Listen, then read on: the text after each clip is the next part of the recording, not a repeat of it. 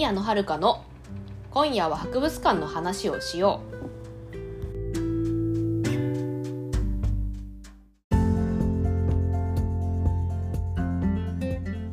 皆さんこんばんは宮野遥です。この番組は学院資格を持つ博物館オタクが博物館について熱く語る番組です。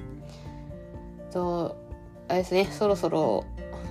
冬が近づいてまあ冬もう冬になりかけてますけれども皆さんいかがお過ごしでしょうか？あのー、ですね、私はですね、つい先日加湿器を買いました。まだ使ってないんですけども あのー、あん、まあ、冬も近いということで、あの、自分の部屋に加湿器がなかったので、買いました。で、この加湿器はですね、あれですね、あの、マイナポイントでね、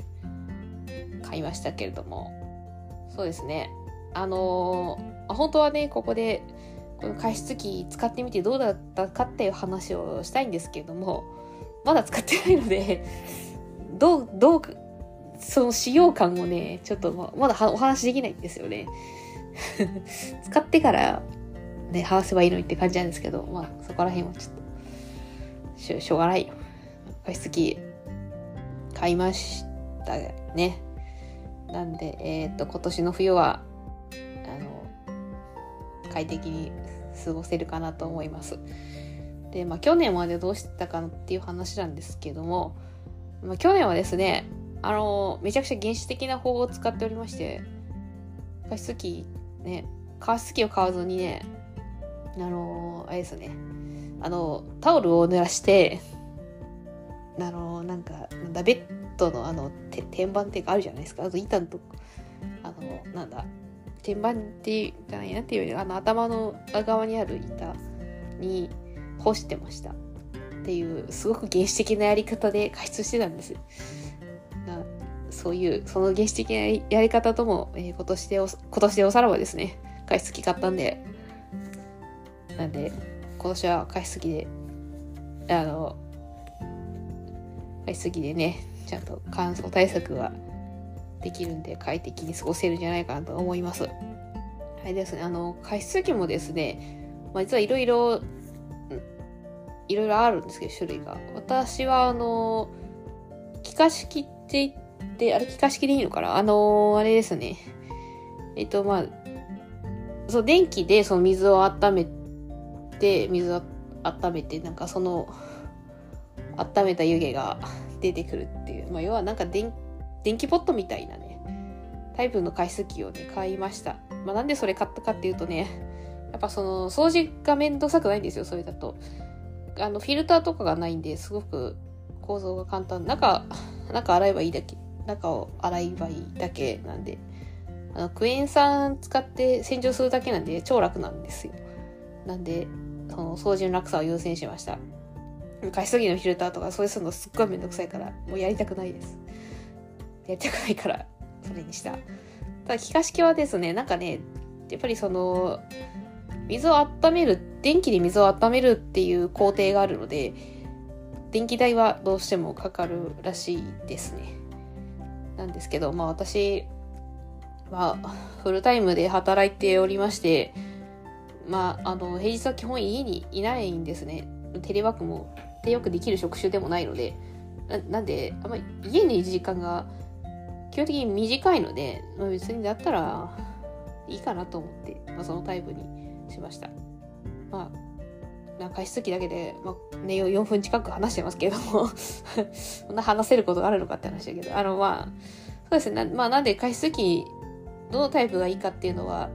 ちょっとお店とかで見たりとか、まあ、ネットで調べたりとかして、各自検討してください。では、今夜も博物館の話をしていきましょう。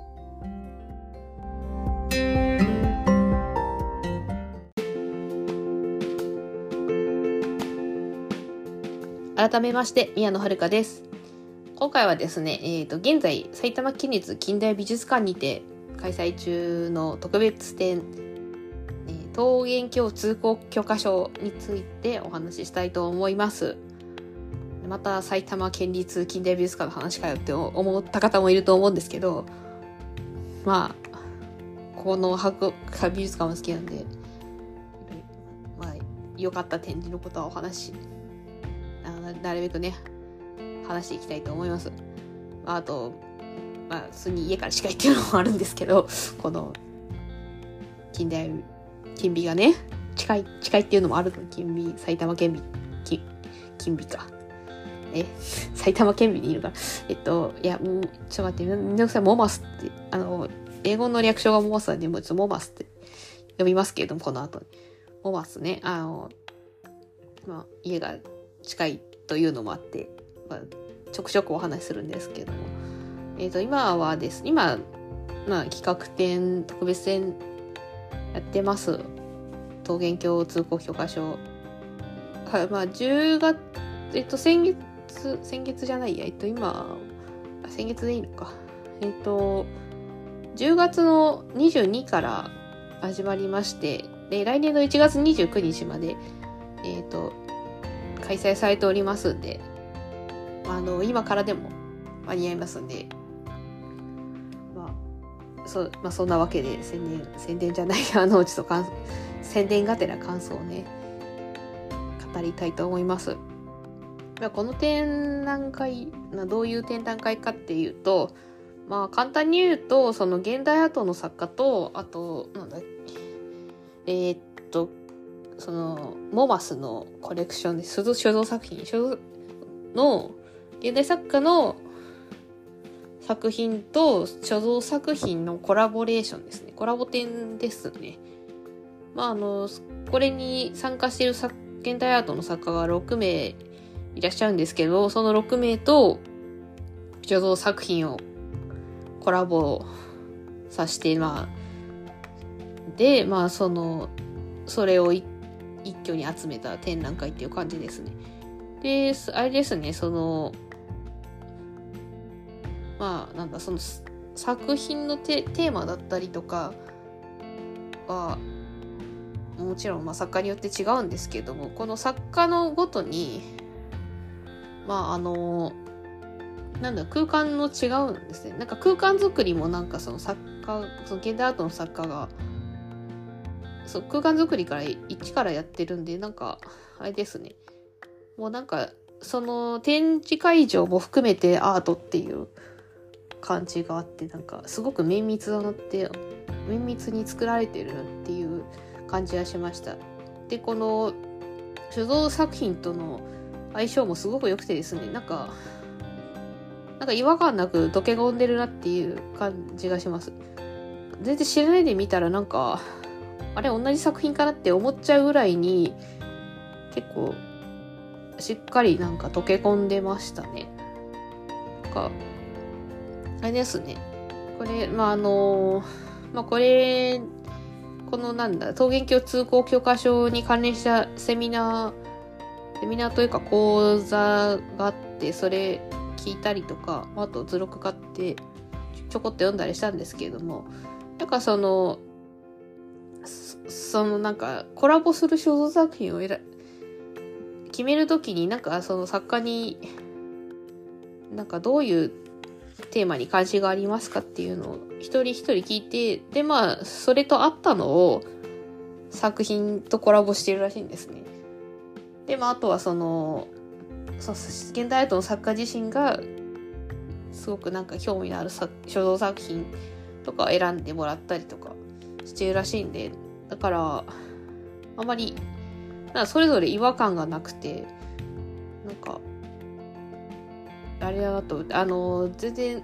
作られた時代が全然違うんですけども当然ながらね全然違うんだけどなんかすごいなんか 共通点があって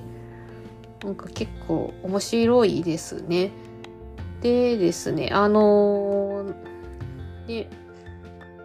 かねいろいろうん。それでなどどう言えばいいかなあのですね。でこのまま、展覧会の中で特に印象に残ったのがですね、えー、っと、松井千恵さん、えー、っと、現代アートの作家さん、作家さんのが松井千恵さんと、あと橋本関節っていう、えー、と、まあ、画家がいるんですけど、まあ、橋本関節の方は、その、肖像作品の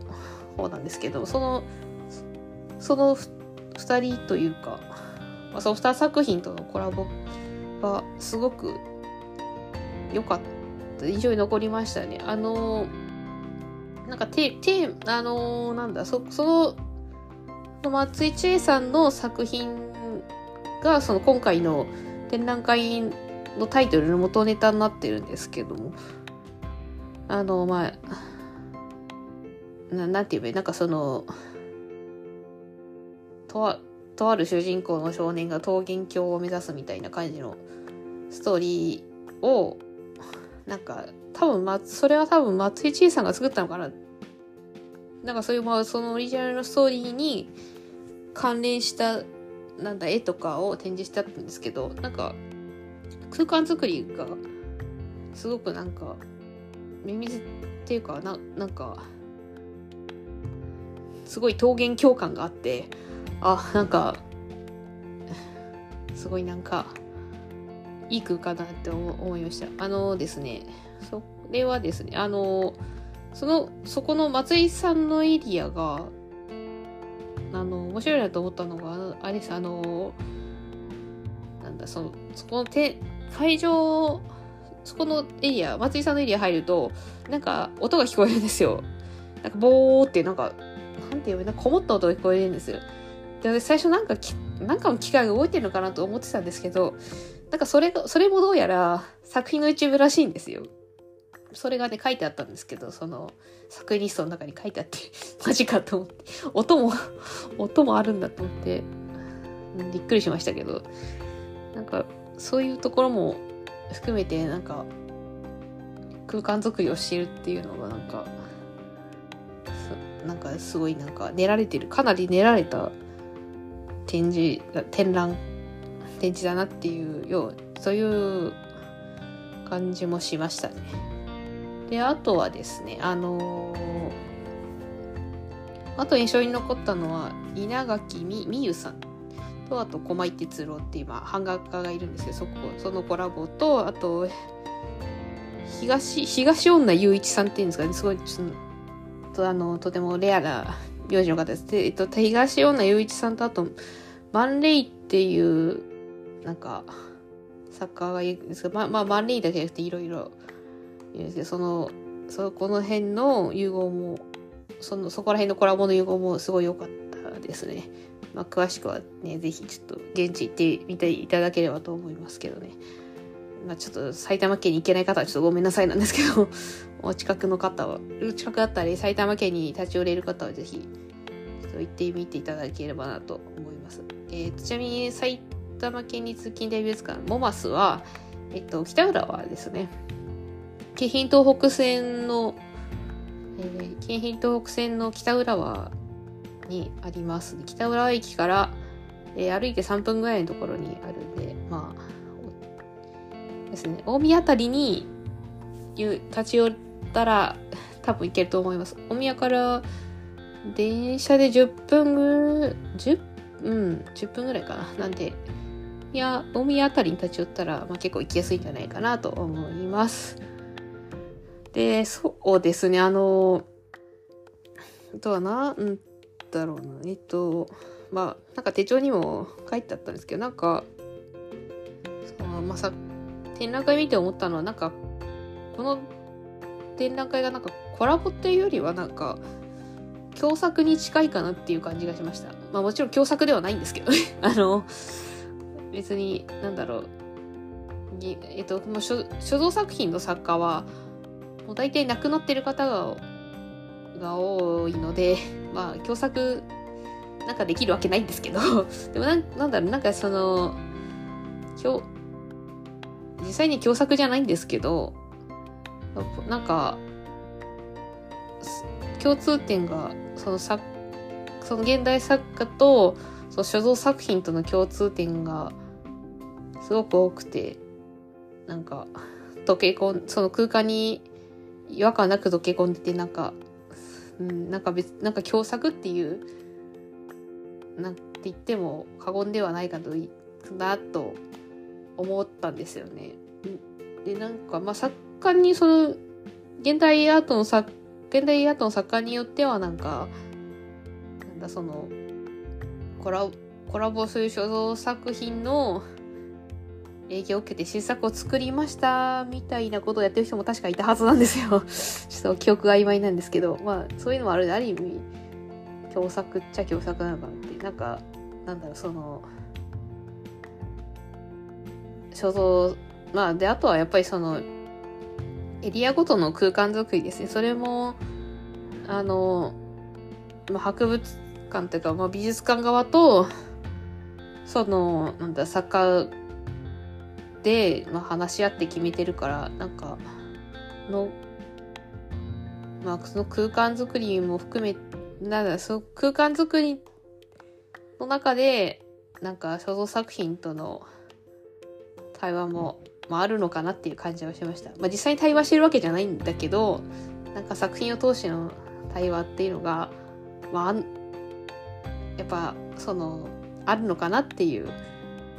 感じはしました。なんか所蔵作品との対話っていうんですかね。なんかなんだろう、まあ、ほ実際にね実際に対話できるわけじゃないですよ。もちろんね。あの大体所蔵作品書いてる方は大体亡くなってますからね。実際に対話するわけじゃないですけどなんだろうその作品を通してなんか受け取ったものをまたなんかリメイクというかなんだ作りなあの新しいものに作り変えていくみたいなのがななんかどの作家にもあるあってなんかまあそれがななんだろうなんかうまく融合してるのかなっていうような感じはしましたね。であれですねあのななんてえっとすごくなんだろうなんか結構ななんだろうその展展覧会の会場に行くとななんとなくなんか異世界観というかなんか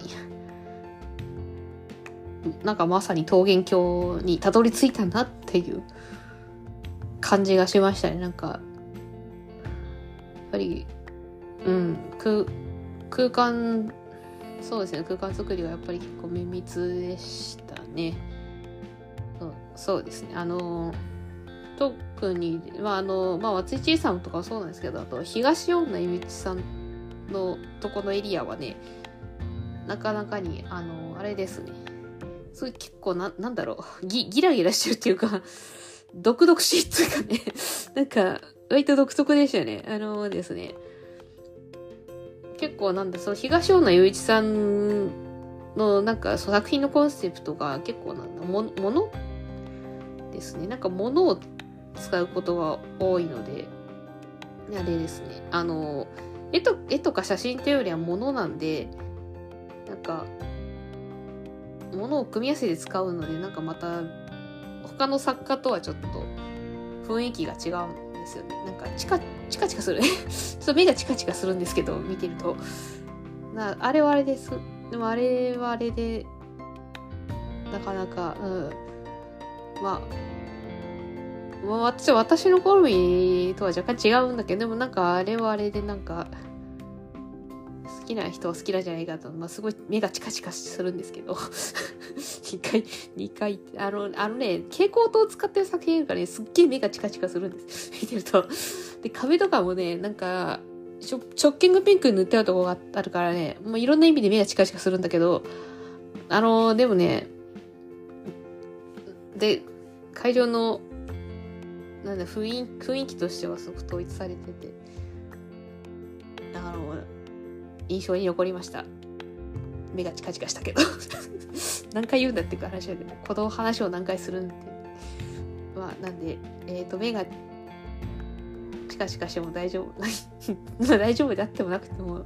見てほしいなと思いますけどちょっと目がチカチカしやすい人は注意かもしれない。本当に目がチカチカするから。蛍光あの蛍光灯作品が見てるとマジで目がチカチカすんで うん、別にこれディスってるわけじゃないんですけどまあ、ちょ本当に目がチカチカしししそうなったんでちょ、ちょっと見るときは注意ですね。はい、こはい、もうちょっと、もうちょっと一旦この話は終わりますね。あの ずっとこ目目がチカチカするってことしか言えなくなっちゃうんで、ちょっとこの話は終わりますけど、そのわけで、その6人は、その、と銀鏡通行許可書はですね、えっ、ー、と、まあ、6名の現代アートの作家と所蔵作品とのコラボレーションなんですけれども、まあ、その、うん、あの、まあ、その作家の個性ももちろん出てるけど、その所蔵作品との相性もすごく良くて、なんか、それがなんか自然に溶け込んでて、で、まあ、個性出しつつもなんか、その展覧会としてなんか一貫、なんか、なんだ、数字の通ったなんか根っこみたいなものがあって、すごくなんだろう、すごく面白いっていうか、あの、結構また何回も行きたくなるような展覧会でした。で、で、こ、これは、ここです。この展覧会ですね。えっ、ー、と、ちょっと、一部展示会があるんですね。あの、書道作品の展示会があるんで、えー、っと、いつからだったか、12月6日からですね。えー、展示会があるんで、そのタイミングで行くのもいいかなと思いました。私はそのタイミングで、あの、展示会が、展示会になってから行こうと思います。でですね、ちなみにこの展覧会、えっ、ー、と、特別展のチケットを買うと、えっ、ー、と、そのチケットでですね、あの、所蔵、常設展も見られるんで、まあ、お時間ある方は常設展も一緒に見るといいと思います。多分、常設展になんか、あのー、なんかある、うん。まあ、そ、なんだ、書作品とのコラボ展なんで、多分常設展にもなんか、特別展と関係ある展示もあるんじゃないかなと思ってます。まあ、なんでこんな推測っぽい言い方をするかっていうと えっと、行った時にですね、あの、あんまり時間がなくて、除雪戦今回見られなかったんで、あの、また時間を作って、あの、特別戦の2回目と、あと、常設戦も見たいと思います。常設戦も、なんか、なんか定期的に、あの、て、あの、なんだ、テーマ決めて作品入れ替えてるので、なあの、常設戦もなんか、あれですね。定期的に行くといろいろ発見があると思いますので、ぜひ行ってみて、足を運んでみてください。あれですね、あの、結構、うん、このモマスはなかなかいつも展示が尖ってて、結構私は好きですね。まあ家から近いっていうのもあるんですけど、結構、あの、楽しめる、あの、美術館ですね。まあ、なんだろう、なんか都内の美術館みたいになんか、花、花があるとかっていうのとはやっぱ違うんですけど、まあ、当然ながらね、あの、埼玉県の美術館なんでね、あの、そのね、あの、な大々的なね、キャンペーンはできないですけれども、なんか、で、まあでも、まあそれをなんかやっぱり美術館側も分かっていて、あの、なんだ、都内と同じことやってても 勝負にならないから、なんか尖った方向で、まあ、展覧会を企画してるっていうようなことをね、なんか、図録で、なんか、あのー、あれですね、今回の図録じゃなくて、また別の展覧会の図録で、その学芸員さんがお話しされてたんで、まあ、そういう意味では、あのー、すごくなんか、方向性は分かってて、いい美術館だなと思います。そしてまあ迷ってるんですけど、あれかな、あの、友の会に入ろうかな ちょっと迷ってるんですけど、まあ、あるんですよね、あの、ここのボーマスの友の会ね。るんで、ちょっと入ろうかどうか迷っておりますけれども。まあ、そんなわけでですね、あの、桃源郷通行許可証、あの、お近くだったり、埼玉県にお立ち寄りの際は、ぜひ足を運んでみてください。えっと。あれですね。今回のお話、埼玉県立近代美術館で開催中の桃源郷通行教科書については以上になります。